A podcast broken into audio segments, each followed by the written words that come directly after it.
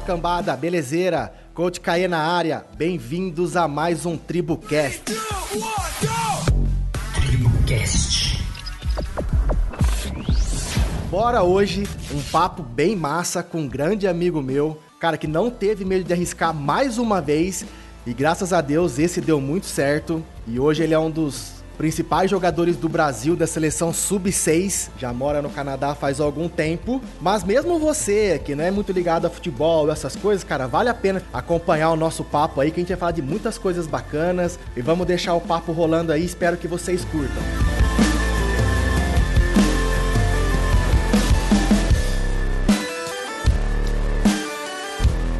Bem-vindo, Renan Dias, o grande capita. Cara, é um prazer ter você aqui no nosso podcast, mano. Prazer é meu, meu irmão. Você sabe que, pô, ah, faz um tempasso mesmo que a gente não se fala. Quase rolou ano passado você vir pra cá, né? Então, vamos falar dessa história aí.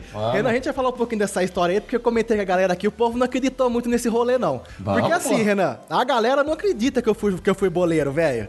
Então, o, Renan ainda, o Renan ainda pegou uma parte da minha boleiragem ainda. Não foi uma boleiragem de, de quando eu treinava pra valer, foi uma boleiragem mais amador, mas a gente, pô, vamos falar um pouquinho disso também aí. E Show Renan, Seguinte, se apresenta pra galera aí, mano. Fala um pouquinho de você, é, onde você tá hoje, o clube que você joga. Tô ligado, tá morando no Canadá, mas aí eu nem vou tentar falar o nome do time que você joga, meu irmão, porque eu vou confundir aqui, eu vou falar bosta. Então explica, fala um pouco de você aí, cara. Quantos anos? É, fala, abre o seu coração, velho. Um tempinho para você falar um pouquinho de você pra galera conhecer o Renan aí. Show de bola. Pô, irmão, já fazem cinco anos que eu saí do Brasil, né? Que eu imigrei aqui pro Canadá, então a gente chegou aqui em 2015. Na época, agora nem lembro, mas hoje tô com 33 anos já. Me formei fazendo o que já? Faz tempo, hein? Fazem 10, 2009 a turma, fazem 11 anos que eu me formei em Educação Física. Que eu me formei acaso... em 2007, você foi meu bicho, então você formou em 2009. Exatamente, foi o bicho no, no, no limite ali, né? é, mas tinha uma, tinha uma rixa lá na faculdade, lembra, pô? O time de vocês sempre tinha um campeonatinho lá, pô, era show de bola. Mas enfim, a galera de Educação Física, a gente sempre foi muito unido, né? Tanto a, a da nossa turma do nosso ano quanto os outros anos, então a gente tinha bastante conexão com a galera, que foi onde a gente acabou se conhecendo. Ah, e aí, 2015, vim pra cá, quando eu cheguei aqui, o objetivo era ir migrar para o Canadá realmente, mas é, ao mesmo tempo já cheguei aqui, já consegui assinar meu primeiro contrato no clube que eu tô até hoje, chama Clube de Soccer Mont Royal Outremont, é bem grande, né? A gente fala CSMRO, é como se fosse a sigla, que nem CSKA, que nem CSK, etc. São uns nomes meio grandes. Mas enfim, tô nesse clube que é um clube da cidade de Montreal, que joga a liga aqui do Quebec, que é a província, né, o estado onde eu tô. Então, desde 2015, quando eu cheguei, morei três anos e meio em Montreal. Depois a gente veio um pouco mais para o interior aqui, chama a cidade de Sherbrooke. Minha cunhada mora aqui na cidade, então a gente, depois que a gente conseguiu realmente o nosso direito de ficar aqui no Canadá, a gente queria ficar mais próximo da família, então a gente optou por vir para cá, até porque para criar os filhos, aquela correria menor, porque Montreal é uma cidade muito grande, então questão de trânsito, questão. Lógico, vou falar segurança para os padrões que a gente vive aqui, né? Porque depois que a gente veio do Brasil, lógico que tinha um padrão de segurança que Montreal para a gente estava lindo, mas a gente queria ainda um pouco mais, então a gente mudou aqui para o interior, mais próximo da família. Eu continuo jogando, então época de temporada eu tenho que ficar muito em Montreal. E, cara, e é isso. Você comentou da seleção brasileira também. Em 2015 eu recebi o primeiro convite para o primeiro Mundial, que foi nos Estados Unidos. E aí, depois de 2015, cara, fiquei sempre com, com a galera, sempre fazendo as competições. E é isso. Acho que de forma resumida, vinculado sempre ao esporte, não tem jeito de fugir, é o que a gente gosta. Pô, tô bem contente. E olho no lance!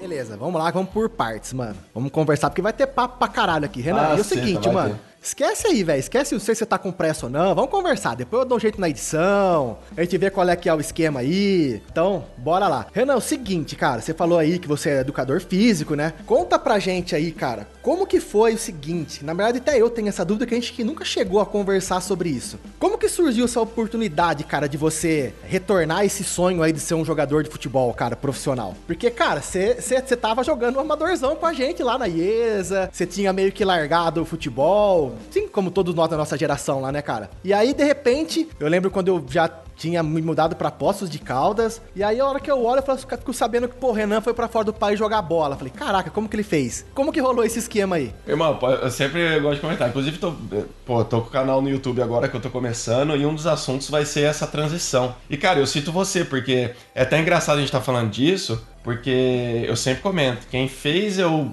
voltar a, a, a, ter a vontade de talvez competir em alto nível foi o Tatinho, que você conhece. E eu só conheci o Tatinho e eu só meio que deu na ideia de voltar a jogar futebol de campo, né? Porque na época a gente jogava o brincadeira, né? O Society. Cara, foi você, porque você que me conectou com o Tatinho. Então se eu pegar do início do negócio, quem, quem me fez voltar a jogar bola foi você, né? E eu sempre comento, inclusive tô comentando nesse vídeo aí que vai sair logo logo. E aí, cara, como que que aconteceu, Caí? A gente voltou a jogar lá na IESA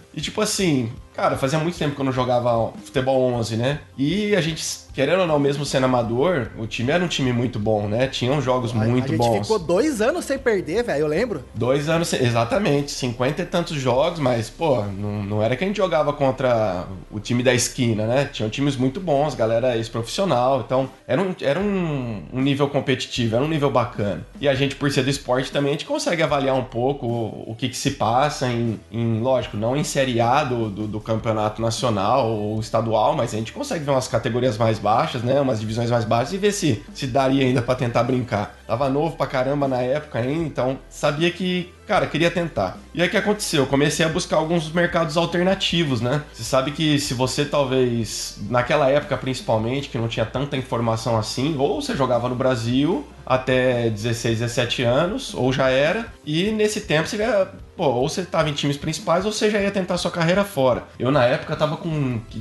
deu essa essa ideia na minha cabeça, eu tava com 20, 25, se não me engano. Então, assim, totalmente fora dos padrões, né? E aí comecei a pesquisar onde que ainda tinha oportunidades para jogadores mais velhos e tal, e, e caí no mercado americano, né? Galera falando que o futebol nos Estados Unidos estava crescendo muito, que talvez tinham ainda possibilidades. E aí foi pesquisar a respeito de testes e tal. E cara, sei que pesquisando e aprendi que tinha que ter currículo, que tinha que ter vídeo. E aí naquela época, em 2012, a gente tinha participado daquele aquele estadual de seleções de ligas que era, que era transmitido pela Band Sport. Eu lembro que eu tinha dois jogos para fazer edição e tinha que tirar tudo daquilo ali para poder fazer um vídeo de highlights, melhores momentos, etc. E você meteu Enfim, gol, eu lembro de que meteu o gol de cabeça lá, meu irmão. Meti o gol de cabeça que eu uso até hoje esse vídeo. Lá na, lá na arena, filho. Exato, pô, arena reformada, foi muita sorte, né, velho? Pelas barbas do profeta Eli Coimbra. Então, assim, é aquela questão, né? Sorte, você acaba dando certo. Eu sei que falei com o presidente da época da, da NASL, que era a segunda divisão americana, e o cara falou: não, vem pra cá, a gente vai ter testes, né? Em janeiro. E aí, cara, correria, falava porra nenhuma de inglês, é, fui tirar meu visto, fiz aquele esforço do inferno e fui para os Estados Unidos em 2014 fazer testes, tanto para essa liga quanto uma outra liga a outra liga que acabou me permitindo chegar na seleção brasileira também no ano subsequente. Então foi isso que começou. Eu, eu lembro ainda que na época, eu cheguei até a mandar mensagem pro Alan, lembra do, lembra do Alan? Você deve saber o Alan, o Alan que hoje tá jogando, jogou no Internacional, jogava jogou gente na Ferroviária, hoje tá no, no Havaí, se eu não me engano. Eu lembro que eu mandei mensagem pra ele e falei assim: ô, ô, ô, Alan, tem um moleque que joga com a gente aqui, pô, no time da IESA, porque ele jogou com a gente alguns jogos na IESA também quando tava de férias, pra não perder a, a forma. Tá? Falei assim, ô, mano, vê que o seu empresário lá, mano, ele tem acho que uns 20 e poucos anos, foi essa época aí. Você não arruma um esquema para ele aqui. Aí o Alan ainda falou assim pra mim, ó, Caio, eu posso até falar com ele lá, cara, mas é o seguinte, ele já tá velho, mano, não dá para colocar ele numas, tentar colocar ele numas divisões muito boas, igual você comentou. E aí eu posso ver com ele lá. Eu peguei e falei assim, ah, mano, então abandona, vai. Porque, velho, o Renan já tá velho, tem filho. Vai colocar o cara para jogar no campeonato lá de B1, série, sei lá, no, nos quintos dos infernos também. O cara vai ficar longe da família, abandona. E eu lembro que eu cheguei a comentar com você isso daí. Mas enfim, cara, pô, é, é bacana isso, Renan, porque, mano, a gente vê que de toda, eu falo isso por mim, da galera que, que eu conheci, a gente se conheceu jogando bola, ou que a gente jogou bola junto lá no começo, quando a gente tava na ferroviária, apesar de a gente não tá na, não ter jogado junto, porque eu sou 8-3, acho que você é 8-6, né? Qual que é o seu ano? É 8-7, 8-7. 8-7, então eu sou 8-3, sou mais velho que você. Mas assim, da galera que a gente jogava junto antes, tinha muita gente com muito potencial, cara. E se for Exato. ver, quase ninguém foi pra frente. Eu acho que da minha época, quem conseguiu jogar em alto nível foi o, o Rafael Marques, né? O Magrelo que jogou no Botafogo, Palmeiras, Palmeiras caralho, tudo aí. O Leandrinho Donizete, que jogou muito tempo no, no Atlético Mineiro, foi campeão da Libertadores, jogou com o Ronaldinho, caralho. Teve o Ricardo também, o Tucano, que jogou em alguns times no Brasil aí. Teve o Samuel, que jogou um pouquinho no São Paulo, depois não deu certo. Mas assim, jogar pra valer, né, não tem muitas pessoas. E aí depois, quando eu comecei a ver que você foi para fora, eu não entendia mais ou menos qual era o rolê, e de repente, a hora que eu olho, pum, você disputou numa Copa do Mundo, velho. Como que foi esse rolê da Copa do Mundo? Que, mano, Copa do Mundo é Copa do Mundo. Não interessa se é Copa do Mundo de Fute 11, Fute 6, Fute 5.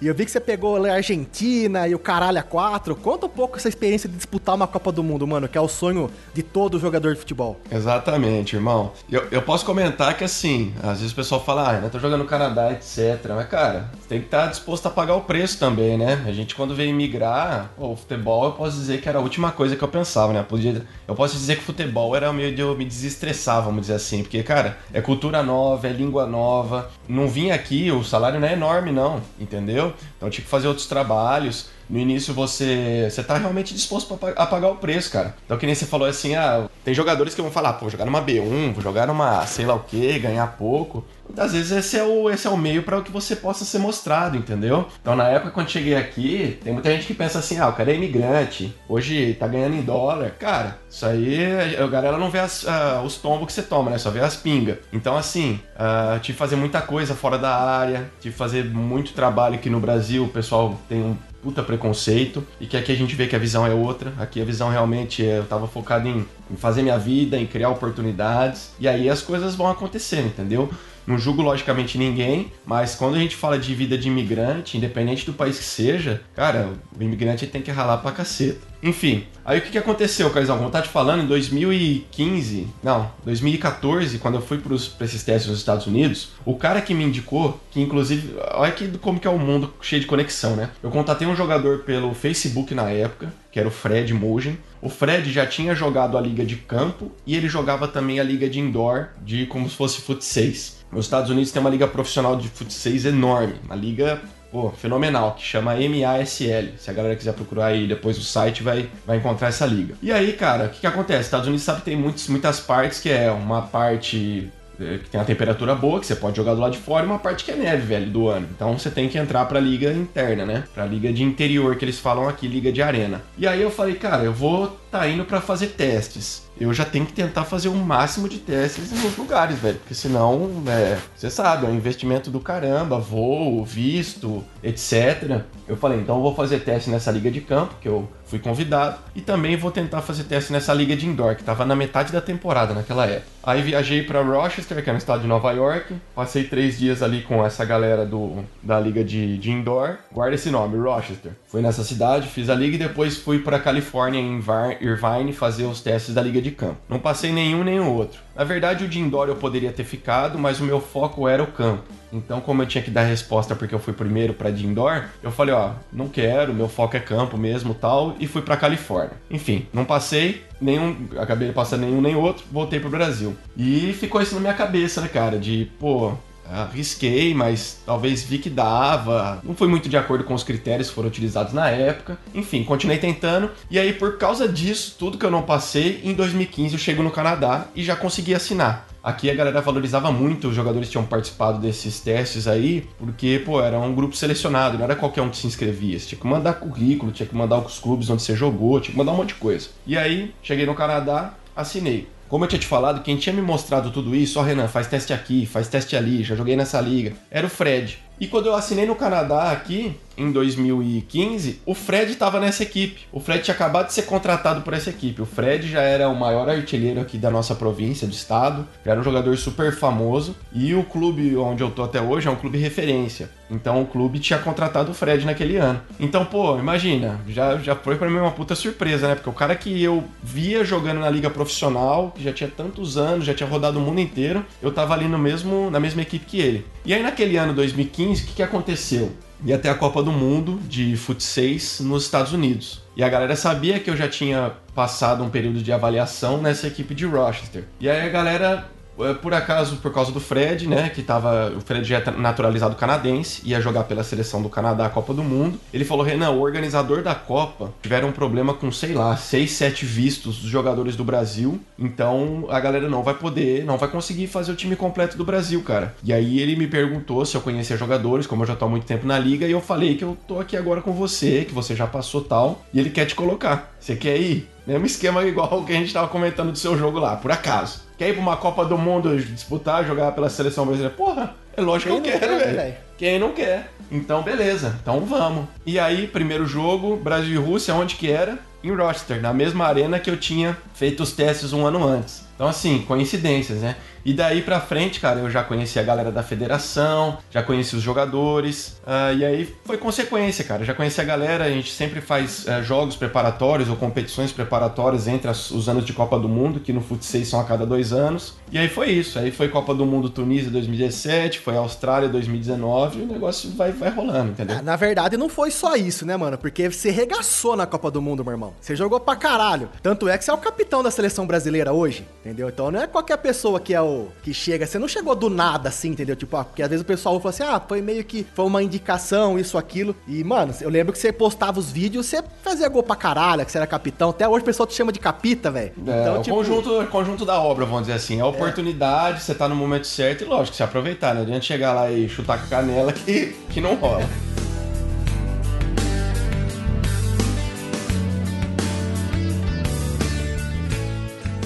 Assim, Renan, cara, você contou que você chegou no, no, no, Canadá, aquela transição toda. Pô, e sua família tava, tá aqui no Brasil, né? Seu pai, seu irmão, sua mãe, todo mundo aqui no Brasil. E sua esposa foi logo de cara com você. Você já tinha filho na época também? Tinha uma filha, não é? Já tinha os dois, já tinha o é, Pietro, já, tinha a Lara. Isso. Como que foi essa transição, cara? Porque, mano, cara, é uma mudança, não é a mesma coisa que nem eu falo isso porque eu mudei de tipo de Araraquara para Poços de Caldas. Já foi uma transição, né? Já foi uma coisa com meio. Com certeza. Agora imagina uhum. você que saiu do Brasil, foi pro Canadá com família, com filho pequeno. Cara, como que foi essa transição aí? Conta um pouquinho pra mim, pra gente. Cara, vou, talvez eu vou falar que tenha sido mais difícil, porque cada um tem, tem os seus percursos, né? Você, pô, você saiu de Araraquara e você foi empreender, cara. Empreender Mas no Brasil numa filho, né, época. né, cara? Eu fui só eu e minha Interessa, meu irmão. Você foi abrir uma coisa sua enorme numa época que talvez é, a situação econômica, né, tava difícil. Cara, eu também tiro o chapéu pra você, cara. E o, pô, querendo ou não, o legado que você fez, chegar com uma coisa nova em postos, na época vocês foram os primeiros, né? Então, assim, tem que. O seu também foi do caralho. Cara, a, a, o que pega, Caizão, é que muitos e eu falo porque eu tenho muitos amigos também, e, e, repito, não julgando, mas são estilos de vida. Se você quer emigrar, cara, você tem que estar disposto a pagar o preço, entendeu? Primeiro ano, por exemplo, você tem noção, se liga. Primeiro ano eu tinha acabado de disputar a Copa do Mundo, todos os jogadores voltando de avião, etc e tal. Eu ia voltar de trem, no caso, porque eu tava mais próximo do que os outros. Os outros estavam em partes muito distantes dos Estados Unidos. E, cara, a federação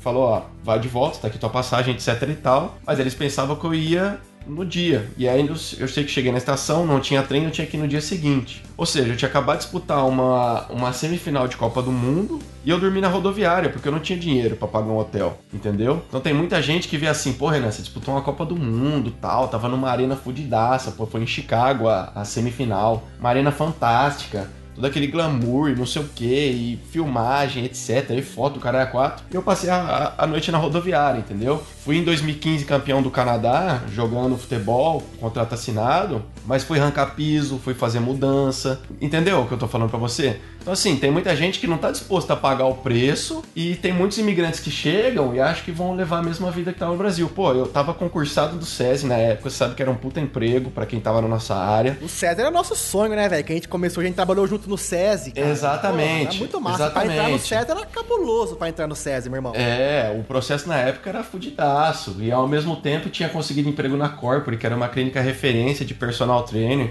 Então, cara, tava com dois empregos muito bons no Brasil, é, mas aquilo, enfim, escolhas na época minha de querer mudar. Mas assim, tinha empregos muito bons, fazendo o que eu gosto na minha área de educação física, e fui para um lugar em que eu não. Lógico, no começo você não consegue se expressar, não falar, não dominava bem a língua, dificuldade para a família também, porque ninguém falava. E então, assim, cara, era realmente a vontade de mudar, de estar tá num país novo, de talvez proporcionar coisas melhores para os nossos filhos. E hoje eu vejo que o percurso valeu a pena, mas é aquele negócio Tá sempre tá sendo buscando algo novo. Então não me arrependo, não. E seus filhos, cara, como que foi a adaptação? Porque pra criança, mano, eu imagino que deve ter sido meio foda, porque eles não chegaram tão novinhos assim, né? Pô, lembro que seu moleque é com a gente na ESA lá, nos churrascos, nas coisas. Seu moleque já, é velho, já era velho na época. Agora ah, tá tipo um mocinho, mas era... antes era já, né? É, o Pietro na época ele tava com 5 para 6, mas já tava sendo alfabetizado no Brasil. Minha pequena chegou bem pequena aqui, chegou com um ano e pouquinho. Cara, pra você ter noção, as crianças aprendem muito rápido, isso não tem como negar, mas é uma dificuldade para eles também, né? Tem muitos que falam assim: ah, a criança aprende rápido, se adapta rápido. Sim, mas querendo ou não, é difícil. O Pietro já tava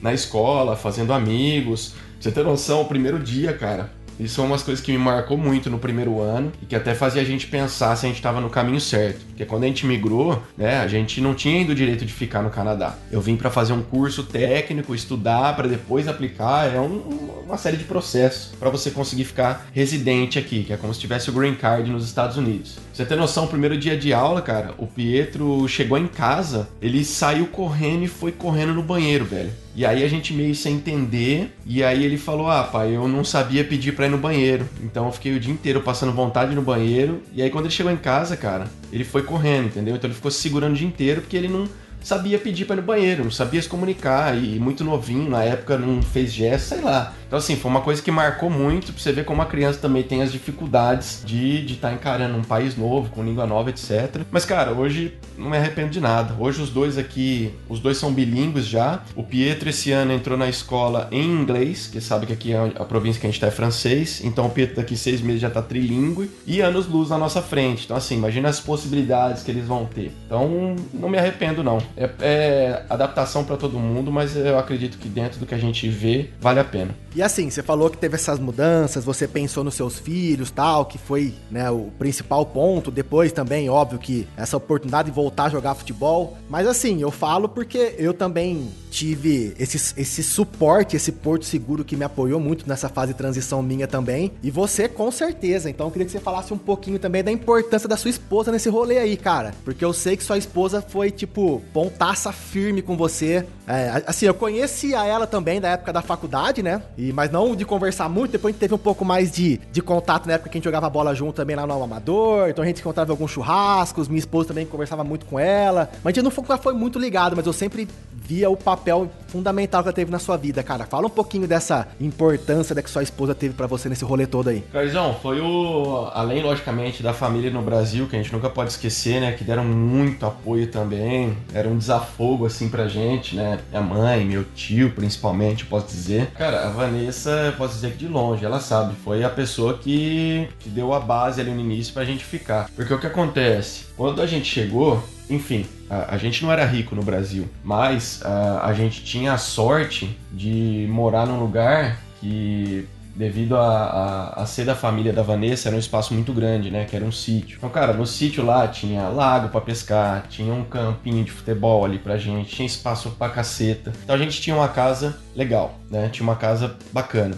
Quando a gente chegou no Canadá, a gente chegou em pleno janeiro de 2015. Foi um dos invernos mais rigorosos que teve nos últimos, sei lá, 30 anos. E a gente tinha dinheiro para morar num. Aqui a gente fala 4,5. 4,5 pra você ter noção. Primeiro que era um basement. Basement é como se fosse um subsolo aqui no Canadá. São mais baratos normalmente para você alugar. Não recomendo, mas era o que a gente tinha na época. Dinheiro para poder alugar. O 4,5 pra você ter noção, ele tem dois quartos minúsculos, sala, cozinha e banheiro. Acabou. Tem mais nada. Aí você olhava para fora, era neve, frio do caceta. Pelo por ser basement, é menos, ilumi é menos iluminação no, no, no negócio. Então, assim, cara, a gente saiu de uma vida num pleno verão ali, dezembro, né, no Brasil, para chegar no inverno rigoroso, morando num cubículo sem luminosidade. E assim, as crianças, a Lara não, era muito pequena, mas o Pietro, querendo ou não, já ia para a escola. Eu saí para aprender línguas, né, para fazer o curso de línguas. Então também eu saía. Pô, Montreal é uma cidade linda, cara. Então, é, você acabava sempre passando nos lugares e a Vanessa ficou onde? A Vanessa tava dentro de casa o dia inteiro, cara. Então assim, eu lembro que no início, muitas vezes chegava, ela tava chorando, entendeu? Por quê? Porque ela ficava o dia inteiro ali, cuidando da Lara, que era pequenininha, não tinha contato com o mundo externo, tanto que a Vanessa foi aprender língua muito tempo depois. Foi quando ela teve possibilidade de sair. Cara, se não fosse ela ali ser muito forte no início, eu não sei se a gente tinha continuado. Porque é o que eu te falei, eu tava vivendo a vida fora, eu ia fazer língua, eu tinha contato com outras pessoas, né? Eu tava aprendendo, o Pietro ia pra escola, a Lara era pequena, então ela ali no início foi, cara, foi fundamental. Se não fosse a persistência dela em buscar realmente alguma coisa nova, a gente não tinha conseguido, não. Guest. E assim, Renan, voltando. Que a gente vai falando uma coisa, volta, fala, volta, vai ficar essa bagunça aí. Acapão, Cara, vambora. mesmo depois que você estava aí, ó, até hoje ainda, né? Você faz um trabalho de consultoria, você faz. É, eu via que você montava esquemas de treino pra galera. Porque agora, tipo, na pandemia que tá rolando, ficou, virou muita moda, né? Você fazer treino online e tal. E você já tinha isso daí. Eu lembro que você passava treino pra galera online. Eu via que você ia pra praça, gravava bastante vídeo com TRX, essas coisas de treino. Como foi você óbvio que não foi fácil, mas ter essa vida dupla, né? Jogador de futebol, mas sem deixar de ser o educador físico que você ainda é. Você fez isso pensando mais ou menos numa segurança ou numa outra segunda renda? Porque vai, tipo, porque a gente sabe que o jogador de futebol hoje joga, amanhã machuca, não joga mais. E como que você fez essa coisa de continuar se atualizando para você continuar sendo educador físico, mesmo tendo a sua profissão de futebol, para ser, tipo, é, uma coisa que você vá fazer após você parar o futebol. Quer dizer que você, depois que parar de jogar futebol, porque você tá velho também, né, filho? Tá chegando, Essas né? pernas tá compridas suas aí não vai aguentar muito mais tempo, não. Tá e aí chegando. você vai ter que né, retomar a sua vida de educador físico, assim, espera, ou trabalhar com futebol. Mas assim, você teve essa, essa percepção de você continuar estudando, continuar se atualizando para futuramente voltar a atuar como educador físico? O que acontecia, né, Caizão? Quando, quando chegamos, cara, é, quando nós chegamos aqui, tinha esse negócio de, lógico, ganhar em dólar. Então por isso que fui fazer mudança, fui fazer as coisas que eu te falei já anteriormente. Mas eu, eu, não era o que eu queria fazer pro resto da vida. Não era o que eu gostava. E aí, ao mesmo tempo, tinha a possibilidade de iniciar alguns outros projetos e não fugindo da área de educação física. Só que acontecia, se eu fosse querer trabalhar numa escola, se eu fosse querer trabalhar numa academia, principalmente em Montreal, cara, ou você é bilíngue ou você tá fora do mercado. E eu não tinha nem o francês entendeu? Então, assim, não tinha como eu tentar. Eu já tinha feito equivalência do meu diploma aqui no Canadá, etc. Mas não tinha como eu chegar e trabalhar, porque, pô, eu não ia saber nome de aparelho, eu não ia saber me comunicar, eu não ia saber explicar pro cliente por que, que isso é melhor, porque aquilo é pior, o que, ele deve fazer. Então não tinha bagagem.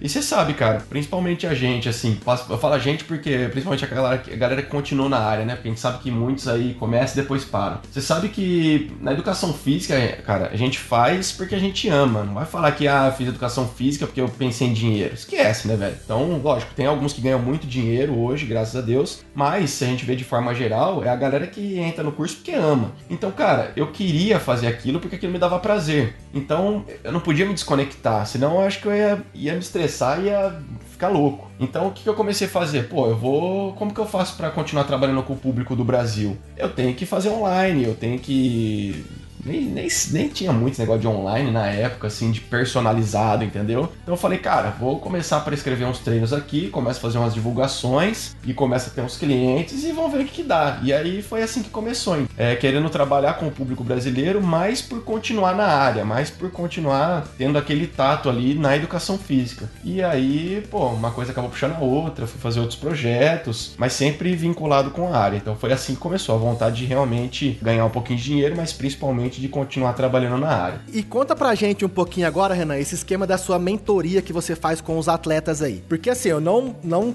não conheço muito a fundo esse, esse trabalho que você faz aí, mas eu sei que você trabalha meio que de olheiro, né? Faz essa, essa ponte entre jogadores aqui do Brasil para fazer o mesmo caminho que você fez aí, para atletas poderem estar tá disputando, tendo a oportunidade de disputar esses campeonatos. Mas eu sei que também tem outras coisas que você faz, como você mesmo diz, que é coisa de mentoria, de como, como um coach, na verdade, mais ou menos, é isso daí que funciona? Como que Explica pra mim, cara, que eu tô meio por fora, porque eu só vejo, eu vejo você fazendo várias coisas. Falei, velho, vou aproveitar esse momento pra me inteirar qual é que é o esquema que o Renanzão vem fazendo aí. É o que eu te falei, cara, uma coisa acaba puxando a outra, né? Como que começou? No início, o mesmo processo que eu fiz para poder conseguir um lugar para fazer teste nos Estados Unidos, eu acabei identificando que era a mesma necessidade que atletas que vinham para estudar no futebol universitário uh, precisavam ter. Então, a preparação do perfil do atleta, porque quando eu comecei em tudo isso de mentoria, era porque eu comecei a fazer contatos com, enfim, devido às competições internacionais que a gente acabou fazendo, devido aos amigos, eu acabei conhecendo técnicos em universidades ou pessoas que eram vinculadas a técnicos e descobri que tinha um mercado de intercâmbio esportivo. Galera que está no Brasil e que quer ter uma bolsa de estudo para para ir para os Estados Unidos jogar bola e estudar ao mesmo tempo. Então esse foi o início de todo o processo. E aí o que, que o cara que quer jogar nos Estados Unidos precisa ter? Basicamente, precisa ter um nível de inglês, lógico, precisa ter um bom material de vídeo, dependendo do caso, precisa ter um currículo, precisa entender como que funciona o mercado, em quais ligas ele tem que buscar oportunidades. E aí eu via, cara, que tinha muita gente interessada, mas infelizmente muita gente despreparada, ou que, enfim, não tava com saco de buscar todas as informações que uma coisa mais mastigada. Então eu falei, cara, tudo que eu fiz lá atrás é o que a galera precisa para fazer hoje. Então, cara, vou fazer um curso aqui. Eu já tinha tentado fazer um curso que não deu muito sucesso, voltado para a parte de bariátrica, é, pessoas que fizeram a cirurgia bariátrica, era um curso que tinham vários profissionais. Então, o que aconteceu é que eu já tinha tido um, um pequeno contato com o marketing digital e o mercado online. Então, falei, cara, vou pegar e tentar fazer alguma coisa na minha área. Foi quando eu comecei com a mentoria de atletas. E aí comecei a fazer mentoria, começou a rolar e eu acabei vendo que tinha possibilidades também, mesmo a galera fazendo mentoria, é o que eu te falei, tem muitos que querem um negócio mastigadinho, não querem correr atrás de informação, não querem ter que fazer edição, você sabe, cara, tem algumas coisas que são chatas pra cacete. Você tá gravando aqui agora, você sabe o trampo que vai dar para você sincronizar essa porcaria de áudio, cortar, etc. E o cara é quatro. Brasileiro já tem isso, né? Agora você imagina jogador, jogador brasileiro, então, né, velho? Você é, é louco, filho. A boleiragem, os caras querem tudo na mão, mano, tá louco. Exatamente. E aí o que, aconteceu? Eu falei, pô, eu já conheço o processo de cabo a rabo. Vou começar a fazer isso. Vou começar eu fazer a conexão, eu mostrar o perfil, eu falar com o técnico e entregar mastigado pro atleta. E aí, mesma coisa. Uma coisa puxa a outra, né? Comecei fazendo futebol universitário e acabei conhecendo alguns representantes de equipes na Europa, que hoje eu posso dizer que é 80% dos jogadores que eu envio é pra Europa, já não é mais pro universitário. E acabei conhecendo a galera, entendeu? Então, além do universitário, eu comecei a enviar direto para clubes na Europa. Então meio que comecei uma coisa de intermediário de jogadores. E é isso que, que tá mais me movimentando hoje, me dando, me dando energia para seguir. E tem algum algum talento, alguma pessoa, algum aí que tá despontando, que você fala, mano, esse daí tem chance de realmente lá na Europa crescer? Tem alguma, então, alguma galera uh -huh. assim? E, e, outra coisa, Renan, você faz isso só uh -huh. com brasileiro. Você não trabalha não. no mercado interno aí também, ou, ou trabalha, de vezes tá olhando em algum lugar, acha um atleta mais ou menos, pum, já vai e faz esse esquema com ele também. Você é tipo um, tipo um empresário em algum é, momento. Então, é, é, diferente do empresário, entendeu? É, porque o empresário, na verdade, você mais vai identificar um cara que tem muito talento, tipo assim, muito fenômeno, e você vai colocar do seu bolso para que esse cara possa ser mostrado e você ganha uma porcentagem desse contrato posteriormente, né? Hoje eu faço realmente a conexão só. Então tem muitos jogadores que, lógico, eu avalio o vídeo, eu avalio o perfil, onde jogou, mas muitas vezes esse jogador, ele não tem um perfil tão forte. Então vamos supor que era um jogador que queria ir para os Estados Unidos jogar na universidade. Tipo, e aí eu mostro... Tipo eu, quando falei pro seu Renanzão, arma pra eu jogar aí. Você falou assim, ô Caizão, se você fosse um pouco mais novo, eu armava. Então imagina que eu tenho 20 anos. Exatamente. Então tem muitos que, que às vezes têm o talento, mas às vezes não tem muito nível de língua, ou que às vezes não tem muito dinheiro para investir, porque querendo ou não, você paga um tanto para ter acesso à universidade, aos custos que ela tem. Então, para a Europa hoje é um processo muito mais barato do que comparado a uma universidade, e eu posso dizer que para você subir é muito mais fácil, né? Então, hoje a gente tem parcerias em equipes de divisões mais baixas na Europa, mas em mercados muito fortes, como Espanha, Itália, etc. E aí, pô, o jogador tendo perfil, com certeza ele vai conseguir oportunidades, entendeu? Pô, já não lembro o que você tinha perguntado. Ah, jogadores daqui. Sim, esse ano, para você ter uma noção, a gente tá. Eu tô levando 12 atletas brasileiros e são seis, sete jogadores aqui, três jogadores canadenses, é, quatro jogadores americanos para a Espanha. Então, é, cara, começa a criar conexão, a divulgar nas redes, e um fala pro outro, é uma coisa que vai meio bola de neve assim, acaba rolando. Então, sim, já comecei a fazer alguns jogadores daqui a enviar para lá. Mas tem um jogador ainda, é lógico, eu vejo jogadores que têm potencial, mas o que acontece, Caizão, principalmente os daqui, aqui não tem equipes muito fortes para você falar assim, cara, esse cara tá jogando num nível extraordinário a ponto de chegar numa divisão top na Europa, entendeu? É diferente do Brasil que você fala assim, pô, o moleque tá na base do Palmeiras, São Paulo, sei lá, qualquer time de base é muito forte, Atlético Paranaense, e que tem condição do moleque chegar numa base de um time na Europa e já arregaçar. Aqui tem poucos times profissionais de alto nível e que também nem compara com a Europa. Então é muito difícil você falar se o jogador vai chegar lá e vai ter performance, entendeu? Então eu tô mais nessa de realmente fazer a conexão. Se o atleta tiver sucesso, beleza, eu não tenho nada a ver com o contrato dele. Eu só ganho realmente em trazer, em levar ele do Canadá, dos Estados Unidos ou do Brasil até a Europa. Esse é o momento que eu ganho dinheiro. Mas depois disso eu não tenho nada a ver com, com contratos posteriores, entendeu? Renan, e voltando lá no, no comecinho do rolê, no período que a gente teve mais junto lá naqueles dois ou um pouquinho mais anos quando a gente jogava junto lá na, no futebol amadorzão lá da, de Araraquara. Cara, quanto foi importante para você aquela base, base sim, a gente teve a base nossa principal que foi na Ferroviária, que você jogou também um tempo lá, mas na Ferroviária era aquela coisa de categoria de base, né, cara? E lógico, aí eu acho que eu até joguei um pouco mais que você, deve ter parado um pouquinho antes, acho que eu cheguei um pouco mais longe ainda, eu cheguei até no bem profissional. Mais longe, bem mais longe. É, eu uhum. cheguei um pouco mais no profissional, disputei os campeonatos sub-20, você parou um pouquinho antes. Então, qual foi a importância daqueles rolês que a gente jogava lá na época do futebol da ESA mesmo com o Tatinha? Assim, porque, cara, os outros, era até engraçado, até que brinca a galera hoje, que era o seguinte, futebol era amador pros outros. Pra gente não era amador não, meu irmão, porque o Tatinha era foda, meu irmão. O Tatinha mandava a gente, fazia a gente treinar final de semana, porra, a gente tinha uhum. é, uniforme tudo bonitinho, a gente tinha preleção, tipo, ele pegava no pé, ele cobrava como se fosse um treinador profissional. Então, cara, essa, essa parte. E fora que assim, né? Toda a galera que a gente jogava junto na época, porra, os caras ponta firme demais, né, velho? Era muita gente boa, tudo. A galera realmente levava muito a sério. E foi importante para você esse período que a gente passou com, com é, futebol da ESA, a galera, tipo, semi-profissional, tipo, te fomentou mais ou menos é, para o que você para que você chegasse mais pronto para esse tipo de responsabilidade, né? No futebol aí que já era mais profissional? Cara, com certeza. E até o. Eu, eu brinco até o Máquina do Mal, né? Máquina do Mal, a gente falando aí, a galera que a gente jogava o futebol 7 lá, né? É, que era o Michel, meu primo, com o pessoal lá. exato, exato. Que foi onde a gente voltou. Acho que foi uma das primeiras vezes que a gente jogou junto, fora os jogos que tinha na faculdade lá, né? Sim. Mas enfim, cara, pro cara que é, que é competitivo, que, que jogou em categorias de base como a nossa, eu saí mais cedo da Ferroviária que depois depois eu fui para Matonense, né? Mas enfim, parei bem mais cedo também, da mesma maneira que você. Para mim, cara, aquilo lá foi o foi. É, vou colocar lenha na fogueira, entendeu? É tipo você voltar a, a, a, ver que você pode competir em alto nível e ter aquele, aquela, aquela sensação realmente de competir, né? Então quando a gente ia lá pra IESA, que nem você tá falando, cara, era. A mentalidade do Tatinho era uma mentalidade profissional. É, velho, se ele tivesse a estrutura, ia ser uma mentalidade profissional. É, o Tatinha, fala... galera, o Tatinha era nosso treinador, tá? Que a gente falou, falou, não falou. O Tatinha é nosso treinador na época. Exato. E que jogou, e que jogou profissional, jogou Jogou, jogou pra caralho, meu irmão. Jogou ele foi caramba. atleta, tipo, ele foi top na época dele. Pegou, pegou seleção paulista, enfim, pegou um monte de coisa. Então, cara, a mentalidade do Tatinho, isso era, isso era que me, que me chamava muita atenção, né? Porque você acabava incorporando aquilo. Que é de, pô, não vai beber um dia antes do jogo. Pô, não vai beber, cara. Naquela época, sexta-feira à noite, você queria tomar uma, ficar tranquilo. Mas não, no sábado tinha jogo. Você foi ver hoje, cara, tipo, foda-se que tinha jogo no sábado, cara. Eu não ganho nada pra ir lá. Até pago, né, pra ter a caixinha lá pra que a gente possa viajar e tal.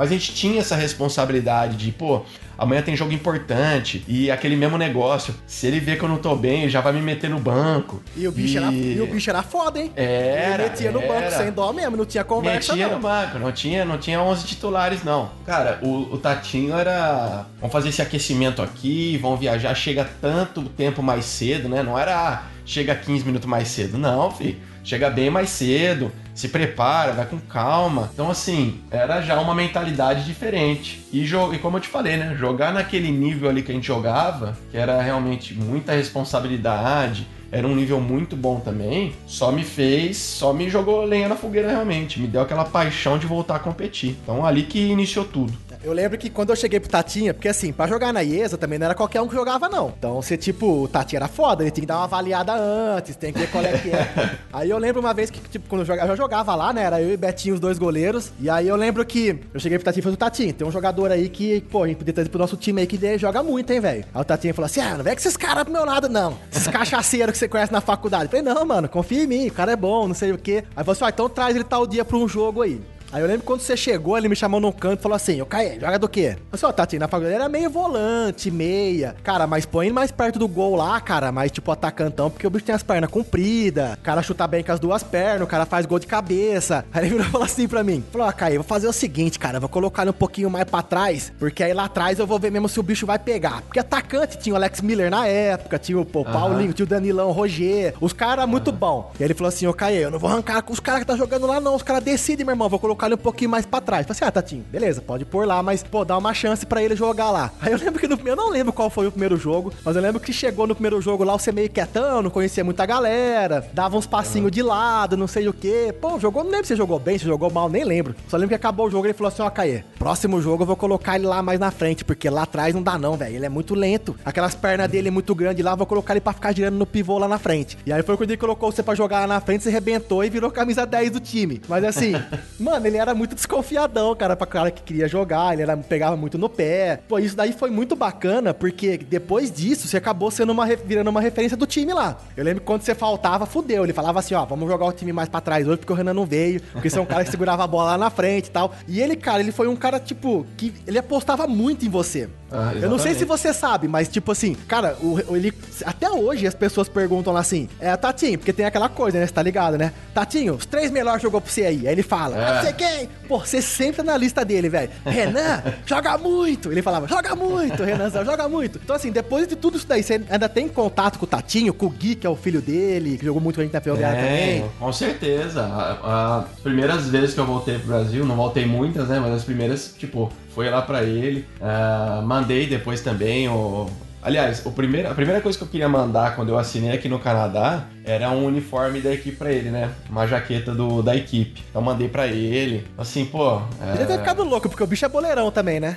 Aquele lá é boleiraço, ah, né? É, boleiraço. Não, ele, o Gui. Então, cara, com certeza. E manter o contato com a galera mesmo, que a gente tinha muito cara bom, cara. Que isso. O time era muito bom, muito bom. Pega depois, depois pegou uma época Danilão, cara, Danilão, centroavante, enfim, jogou na Ferroviária também, jogou na Arábia. Robinho veio jogar um tempo com a gente. Cara, tinha muito cara bom ali. Mesmo a galera que não tinha chegado no profissional, era, era a galera muito boa. Então, cara, eu, eu, tive sorte também, né? Caí no time certo, na hora certa, e foi muito massa, porque a amizade ali é até hoje, pô. E você tá ligado que eu fui o seu empresário, né? É, sei que começou, já te é, falei e até, E até hoje nem, nem, nem, esse jaqueta do time aí você me mandou, né? Deus tá vendo pô, aí. Então agora, agora, então, pô, agora já jogou a pressão. É, Vou mandar então, caralho. É, mas porque, porra, velho, ó, conversei com o Leandrinho esses tempos atrás aí, falei, seu Leandrinho, eu fui lá em Santa Lúcia, até os caras que, que vendem picolé na praça, não, os meus você não quer vender picolé na praça. O cara tem camisa do Atlético, você não mandou uma camisa pra mim, meu irmão. Falei com o Magrelo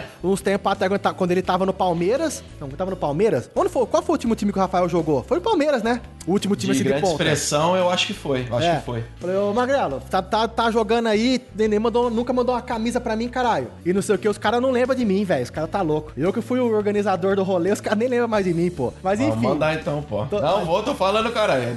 Sabe o que é? não, sabe o que é? E eu não ligo não, velho.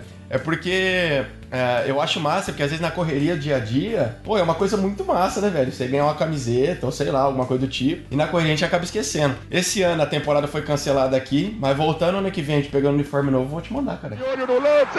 Minha Nossa Senhora! Ô, Renan, Vamos falar um pouco de boleiragem aí. Tá ligado que, tipo assim, eu cheguei aqui em 2012, e aí quando eu falo pra galera, é, galera, eu já fui jogador de futebol, ninguém bota uma fé. Principalmente porque, assim, depois de 2012, quando eu vim aqui pra Poços de Caldas, eu fui voltar a jogar bola de novo em 2016, acho. Depois de quatro anos, uma peladinha, galera aqui da academia, do boxe. E aí você tá ligado, né? Como que foi aquele Só jogo Várzea. Né? E aí, né, falei assim, mentira que você jogou bola, velho. Mentira, não é possível. Conta pra galera aí, se eu joguei bola ou não joguei bola? eu gosto jogou pra caramba, pô. Pô, tem que mostrar as fotos antigas aí, quando você tava na AF, pô, no pro, pro pessoal, cara. Ô, ô, mano, no, Renan, naquela época a gente não tinha, velho. Você tinha? Você tem vídeo quando você jogava bola na base da ferroviária? Porra nenhuma, não tem nem foto, cara. Mano, tem, a gente não mexe tem... os caras nos grupos manda, eu falo, caraca, mas quem tirou essa foto aí? De onde que é isso aí? Não dá nem pra identificar também, né? Cara, a gente. falar que era é, qualquer onda ali. A gente nem tem foto, a gente não tem nada, cara. E tipo, é, é muito diferente o que era naquela época e o que era na época hoje. Mas por que que eu tô falando isso? Por que que eu tô querendo. Dei essa, essa armada no meio de campo aqui? Você acha que hoje é, a galera, tipo, que a gente já jogou com o pessoal, até mesmo depois do Amador, você falou que teve gente que nem chegou no profissional, mas que tinha muito potencial no nosso time da ESA, e a galera que a gente jogava contra também, você via que a galera era amadora, exato, era da fazenda e tal naquela época. Você acha que, assim, cara, hoje, com a estrutura que o futebol vem apresentando, você não tá tanto no mercado do Brasil, mas você tá mais aí fora, na Europa, Estados Unidos e Canadá e tal, você uhum. acha que hoje seria um mercado interessante para essa galera do, do Brasil, assim como você já vem fazendo, dá uma olhada com um pouquinho mais de carinho com o mercado externo, ao invés de tentar ficar buscando só no Brasil, porque no Brasil o rolê é embaçado. Você acha que, tipo, uhum. seria não mais fácil, mas teriam mais oportunidades? Porque vezes no Brasil o cara nem oportunidade de jogar e de se mostrar tem. Você acha Exato. que aí, no, aí fora a gente tem, tem uma, uma possibilidade muito maior dos atletas hoje aqui no Brasil mostrar o serviço? Com certeza, Caizão. Só que eu acho que cada vez o mercado tá afunilando mais. Eu brinco, se eu pego a liga hoje que eu jogo, é a mesma liga que eu jogava em 2015. Só que, cara, hoje a liga, em 5 anos, o nível que a liga tá hoje é absurdo. Hoje o nível é muito forte aqui da liga. Só que em 2015, por exemplo, o time que a gente ganhou o campeonato eu falo de olhos fechados. O time da IESA que a gente tinha era muito mais. Se colocasse os dois times para jogar um contra o outro, e o time daqui não era ruim, não, hein? Com certeza o time da IESA ganhava. Porque, cara, cada posição lá, a galera era muito comprometida. A gente fala amador, mas, cara, imagina o amador aí, pra galera que não tem muita noção, imagina o amador aí em São Paulo. Você pega os campeonatos de. de que eles falam Bezinha em São Paulo, cara, tem torcida e o cara é quatro. Galera muito que já foi ex-profissional. Então, assim, voltando à sua pergunta. Com certeza tem, só que o que acontece é aquele negócio, às vezes o pessoal tem muita não vou falar preguiça, mas às vezes o pessoal não tem tanta informação para pesquisar nos lugares certos. E aí o que acontece? Se você fala assim, me dá 10 países aí, Renan, que é para eu tentar buscar alguma coisa. Se eu der para qualquer pessoa no Brasil, a galera vai falar 10 países, deixa eu pensar que tem, que tem 10 países. Vai imaginar Barcelona e Real Madrid, vai falar Espanha, vai falar Itália, Inglaterra, Alemanha.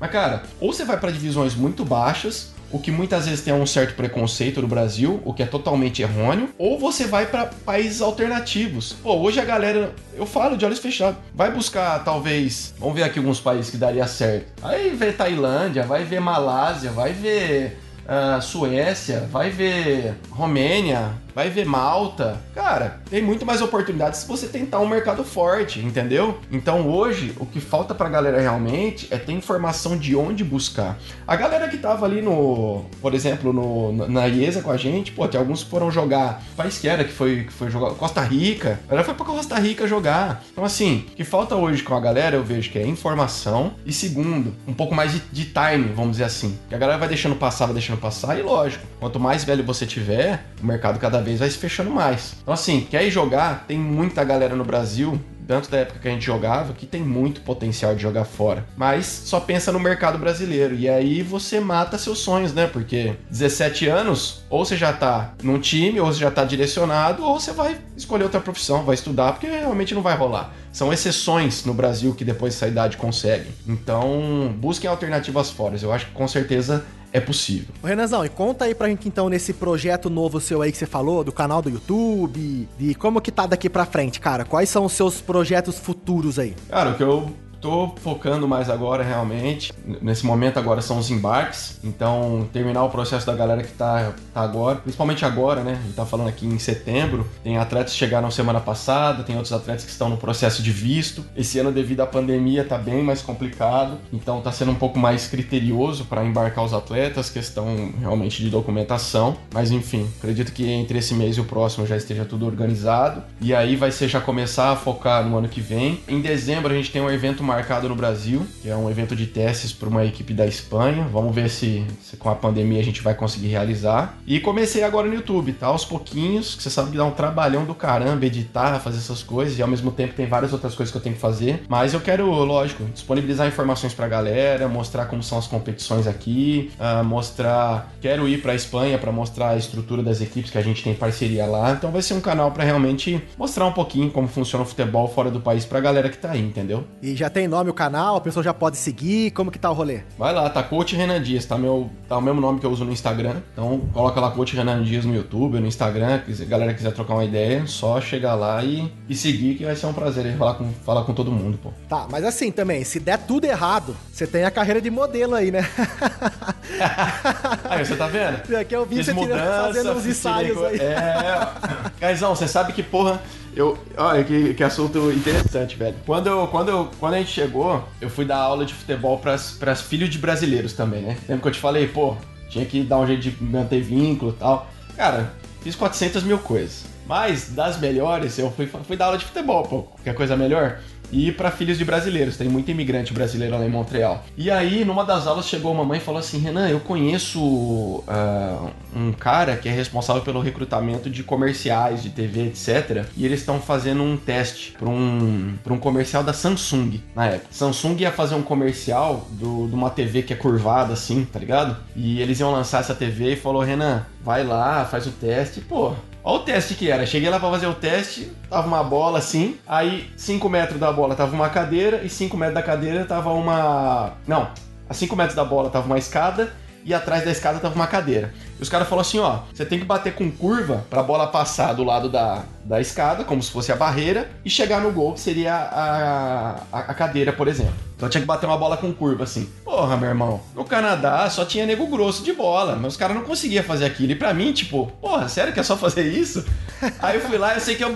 Eu sei que eu bati três bolas, o cara falou, tá bom, tá bom, pode ir, depois a gente manda o resultado, mas tipo, não deu duas horas, eu já tinha recebido a ligação, né? Ó, você vai gravar o comercial, não sei o que lá, tá, tá, tá, tá. E meu irmão, eu falo de olhos fechados. Se eu não fosse educador físico, não amasse educação física, com certeza ia querer trabalhar em TV. Não falo TV de estar ali na frente da câmera, que foi o que aconteceu nesse comercial, mas a galera que trabalha com câmera, que trabalha com som, que trabalha ali naquele espaço, cara, é muito animal a estrutura, a galera era uma vibe muito massa. E era um comercial da Samsung, então era um comercial grande. Pra, pra mim que nunca tinha feito nada, você tem noção, eles pegaram o Estádio Olímpico de Montreal, eles alugaram o Estádio Olímpico, então o campo do Estádio Olímpico era onde a gente gravou o comercial. Então aqui, era uma estrutura enorme, cara. Tinha cozinheiro, com cozinha no lugar, fazendo comida do caralho a quatro. Eu falei, eita porra, onde que eu tô chegando? E a mulher vem que já te prova 15 par de chuteira, 400 roupas. Eu falei, ô louco, velho, tô acostumado com isso aqui não. E aí eu sei que eu gravei uma grana do cacete só pra você fazer um negocinho ali, tá ligado? Aí eu falei, porra, gostei disso aqui, cara, não vou fazer mais mudança, não. E, e, passou no Brasil esse comercial ou só foi pra, por aí? Acredita que até hoje eu nunca vi essa porcaria desse comercial, velho. Porque era, era, uma, era um comercial que a, a, a, empresa tava gravando aqui no Canadá, mas eu não sei em que porra de país que foi transmitido isso. Sei que até hoje eu nunca vi esse comercial. Mas enfim, coloquei o dinheiro no bolso e eu falei, cara, eu quero ver alguma outra coisa desse tipo aí. E aí me indicaram uma agência, e pra ir nessa agência, depois, pô, participei de várias minisséries assim, mas lógico, não como ator principal, né? Você passa lá no fundo, né? O figurante que a galera fala. Mas caí nessa agência e para você tá nessa agência, para que você possa ser mostrado para a galera que pede para fazer os trabalhos, tem que ter um book, né? Que foi essa época que eu fiz as fotos aí. Pô, essas fotos aí, Renan, umas fotos em umas posições que, pô, do jeito que tirava, não tava nada acostumado a fazer, né? Então eu mesmo falava, caraca, sou eu mesmo ali naquela foto. É, os caras metem uma edição, faz todo um, um trabalho de maquiagem. Tem umas fotos que eu até tava bonito, cara. Eu falava, Não, mas você gostou. Você postou no Instagram, meu irmão. Eu até fui comentar gostei. lá que tava lindão na foto. Gostei, pô, gostei. Ficou massa pra caramba. Ficou massa pra caramba, entendeu? E a produção que os caras fazem, o ambiente ali. E aí depois fui fazer várias outras coisas, entendeu? Cara, foi muito, foi muito legal. Uma experiência nova logicamente. E, pô, é isso aí. Aí quando, quando dá certo, a gente acaba fazendo um trabalhinho ou outro, mas não é o foco principal hoje, longe disso. Tá, ô Renanzão, seguinte, cara, tá uma hora de rolê aqui, não vou ficar ocupando muito seu tempo. Depois também tem várias coisas pra gente já fazendo, tem que editar essas caceta toda. Cara, vamos dar uma fechada. Então você já falou um pouco do seu canal no Instagram, no YouTube, do Instagram. Cara, você quer falar mais alguma coisa? Pedir o um engajamento do pessoal aí? Me segue em tal lugar? Como que funciona? Se alguém tá ouvindo, às vezes tem um, um amigo, um sei lá, filho, primo que joga bola, que talvez queira buscar uma oportunidade ou queira saber mais, porque às vezes dá um start essa coisa de jogar fora. Tem algum canal, alguma coisa que o pessoal possa entrar em contato com você aí pra te conhecer? Ou entrar no seu Instagram pra ver sua foto de modelo lá e ver que eu comentei lindão, coloquei coraçãozinho. Passa todos os seus contatos pra galera aí. Cara, é, é realmente o que a rede que eu mais utilizo é de longe o Instagram. Tem lógico o Facebook lá também, mas Hoje, enfim, eu particularmente utilizo mais o Instagram, então vai lá, Coach Renan Dias, que é o mesmo nome do canal que tá começando no YouTube. Dá aquela moral lá, se inscreve, ou enfim, manda mensagem também lá no Instagram, vamos conversar. Vai ser um, como eu falo sempre, pô, fazer conexões. Hoje tudo gira em cima de conexão. É um que conhece aqui, que talvez sabe um caminho melhor ali. E quanto mais a gente conversa, mais a gente cria oportunidades. Então segue lá, vamos dar uma, vamos trocar uma ideia. E o que eu puder ajudar vai ser um prazer, pô. Fechou. Renanzão, cara, queria agradecer demais esse bate-papo aqui. Porra, fazia acho que tempo que a gente não conversava assim. Ah, não, vamos conversar não. Eu ia fechar, eu ia acabar esse rolê aí? Não vou vamos ficar, fica mais um pouquinho aí. Eu quero que você faça o seguinte: tem gente que não acredita que você me chamou para eu jogar o jogo é, das estrelas pô. aí das, com a seleção brasileira, que por um detalhe do destino não deu certo de eu ir, cara. Fala pra galera aí, porque nego não bota fé, cara. Eu contei pros alunos aqui e falei assim: mentira, você tá me zoando. Foi por muito pouco, cara, muito pouco. O cara que me colocou em 2015 na seleção brasileira, né, de indoor, que organizava a Copa do Mundo, ele é um organizador de eventos. Então em Montreal, ele, ele ia fazer um jogo das estrelas, né? O jogo do, do enfim, das estrelas do, do Impact de Montreal, que é a equipe MLS lá de Montreal, e uh, alguns jogadores que já tinham passado pela seleção brasileira. E aí, enfim, por cargas d'água, não tinham encontrado um goleiro, e aí o cara, o cara, juro por Deus, um dia antes o cara me deu carta branca, falou, Renan, conhece algum goleiro brasileiro tal, esteja em qualquer lugar que tenha um passaporte válido, visto dos Estados Unidos, que acho que a escala tinha que tinha que passar pelos Estados Unidos, falou: pode, pode contatar aí, ver se o cara pode, como que vai funcionar. E aí, pô, lógico, a primeira pessoa que eu lembrei foi você, caralho. Aí, pô, o jogo tava bom demais, velho. Mas o que aconteceu? Passou ali, sei lá quantas horas, porque você sabe, né? O cara, do mesmo jeito que ele propôs para mim, ele propôs para vários outros. O cara tem que resolver o problema dele, que em 24 horas era o jogo. E aí ele encontrou um goleiro brasileiro em Montreal. E aí por isso que acabou não rolando de você vir. Mas, pô, foi por muito pouco, velho. E aí ia ser um jogo Fenômeno. Quem, quem, foi jogo quem que era os caras aí? Fala a escalação aí. Me põe no time como se tivesse jogado. Tivesse jogado? Caê, goleiro. Lateral direito, Cafu. Eu fui na zaga. Do meu lado tava Fernandão, que jogou Flamengo, Vasco. Lateral esquerda, Gilberto, seleção brasileira também. Carlinhos Paraíba, volante. Rivaldo, Kleberson. Quem que tava no ataque? Dunga tava de técnico. No ataque tava o filho do Cafu, que é o Wellington. Um primo do Rivaldo lá. Fazia uma fumaça do inferno, jogando muito. E Djalminha. Então tava mal a escalação aí do time, porra. Mano, mas eu acho que Deus, Deus faz as coisas certas. Porque eu nem tinha ido ainda, eu já tava, já, já tava desumilde aqui já com o povo. E ainda, até meus alunos falaram assim, graças a Deus você não foi, porque se você fosse, você ia ficar o mala do caralho. Falei, ah, que mala. E aí você ia jogar, você ia jogar contra o Drogba, pô, porque o Drogba é, tava no, no é, outro então, lado. Então, mas enfim, então pra quem não acredita nesse rolê aí, ó, tá falando com o Pura cara. verdade. A gente tá falando com o cara que ia me escalar pra jogar o rolê aí. Então vocês viram qual é que é o time, né? Então, galera, mano, quando eu, porque eu falo as coisas do futebol, Renan Negro não acredita, velho. Então, pra você que tá ouvindo aí que é meu aluno, porque eu sei que a maioria das pessoas que ouvem o podcast, não a maioria, mas muita gente ouve, são os meus alunos, então vocês estão ligados que sim, eu joguei futebol, eu quase fui fazer o jogo das estrelas lá nos Estados Unidos, lá nos Estados Unidos, não, lá, lá no Canadá. Então, galera, quando eu falar as coisas, deu um pouco mais de credibilidade pra mim aí, porque eu É, tenho, me dá uma moral, Porque, pô, é eu, eu, eu fui bom na bola, meu irmão. O nego não acredita porque o nego viu eu jogando hoje, o nego não bota fé, mas eu já fui bom já. Mas ah, enfim. Ah, demais, pô. Renanzão, cara, muito obrigado por esse bate-papo aí. Fazia um tempão que a gente não conversava assim, a gente só trocava ideia por mensagem, bobeira. Mas, cara, foi bem bacana. Manda um abraço aí pra Vanessa, dê um beijo nos seus filhos aí. E quero dizer que tô, fiquei muito feliz. Assim, hoje eu estou muito feliz pelo, por toda a trajetória sua e principalmente, cara, porque no começo eu me via, eu me vi muito em você, assim, da gente ter jogado futebol junto na base, não ter dado certo, depois a gente fazendo, fazendo faculdade junto. E eu sempre tive muita vontade de voltar a jogar a bola, cara. Tentar de novo e eu nunca tive cu pra isso. Não, nunca tive cu também, nunca tive paciência e principalmente eu nunca tive muita altura, né? Porque a posição que eu jogo precisava de um cara muito mais alto e depende como. Agora, no rolê de hoje, o goleirão tudo de 14, 15 é no 1,90m. Então, cara, eu falei, ah, mano, vou largar mesmo, vou estudar e buscar outro caminho. E quando você teve essa ousadia de querer recomeçar, recomeçar não, né? De ter essa nova chance, de buscar essa nova chance e deu certo, cara. Eu fiquei muito feliz porque, pô, é um cara que tava jogando com a gente até esses dias atrás e hoje o cara é o capita da seleção brasileira. Então isso nos enche de orgulho. Eu fico muito feliz por essa trajetória sua aí, cara. Parabéns para você, parabéns para Vanessa, parabéns para sua família por ter dado esse aporte. Cara, foi é muito bacana, então tenho, sim, fico muito feliz por tudo que você conseguiu, cara. Obrigado por de uma forma ou outra me representar nesse, nesse sonho. Quando eu falo com os amigos meus que são jogadores de futebol, eu falo, cara, eu não fui jogador de futebol, mas eu me vejo muito em vocês que conseguiram e a nossa geração de muita gente que ficou para trás, a gente vê, se vê representado em vocês aí que conseguiram batalhar e conseguiram isso daí. Então, valeu, cara. Valeu por, por, por essa representação aí. Parabéns por tudo que você construiu aí, cara. Valeu você, pô. Repito. Foi por causa de você, cara, que tudo, tudo acabou retomando, retomando, né? Então, de olhos fechados mesmo. Agradeço porque muitas vezes a galera acaba esquecendo os pequenos detalhes, né? Às vezes a galera pensa assim: "Ah, mas foi em tal equipe chegando no Canadá que o presidente viu meu potencial e deu chance, etc." Mas a galera esquece lá atrás o, os pequenos passos que realmente fez uh, talvez mudar a sua cabeça daquele start, realmente falar, cara, preciso tentar, entendeu? Então, quando quando você fez essa transição para que eu pudesse voltar lá pro time da IESA, para Amadorzão, foi ali onde tudo começou, entendeu? Então eu que te agradeço.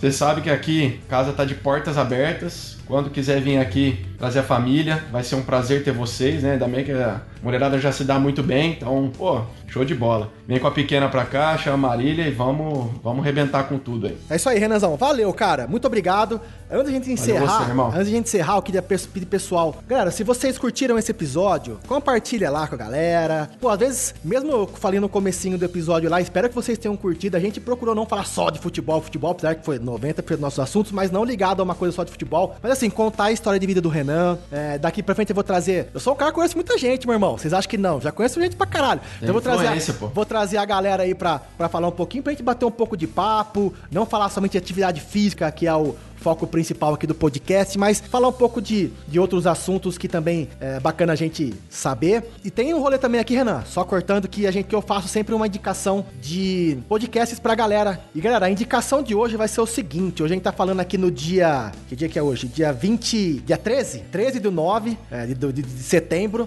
E hoje é o dia que estreia. Não sei se você curte aí, Renanzão, mas eu curto a NFL pra caralho. E estreia. Ah, começou agora essa semana. É, começou agora a temporada e hoje é dia do, da estreia do meu time, o Packers da Massa. Eu torço pro Green Bay Packers. E hoje a, a, a indicação de podcast aqui é um podcast chamado NFL no fute, Futebolcast. Futebol é escrito em futebol no, futebol americano, né? Não o soccer, mas o futebol. Então é NFL do Futebolcast, que é um episódio, um episódio não, um podcast do Anthony Curti, que é um cara que trabalha na ESPN. Fala, pô, o cara é o que cobre o futebol americano, é um dos grandes responsáveis pela essa essa discern... como que fala a palavra? Ajuda aí, Renan. Pra quando... Ah, diz.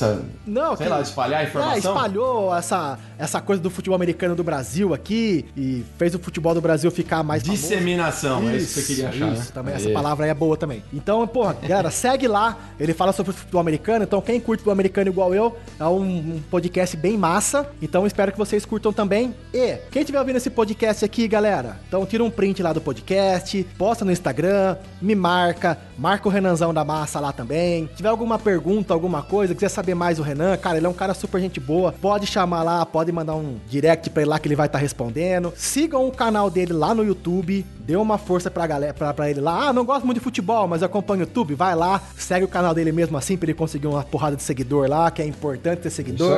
Pra ele conseguir fazer o, o projeto dele crescer cada vez mais. E, cara, muito obrigado por vocês estarem com a gente até aqui. Se vocês curtiram, não se esqueçam, dê uma moral pro TribuCast, publiquem lá no seu stories ou qualquer lugar aí que vocês possam para dar uma divulgada e a gente poder fazer com que o TribuCast chegue cada vez mais longe. E é isso aí. Valeu, galera. Fui!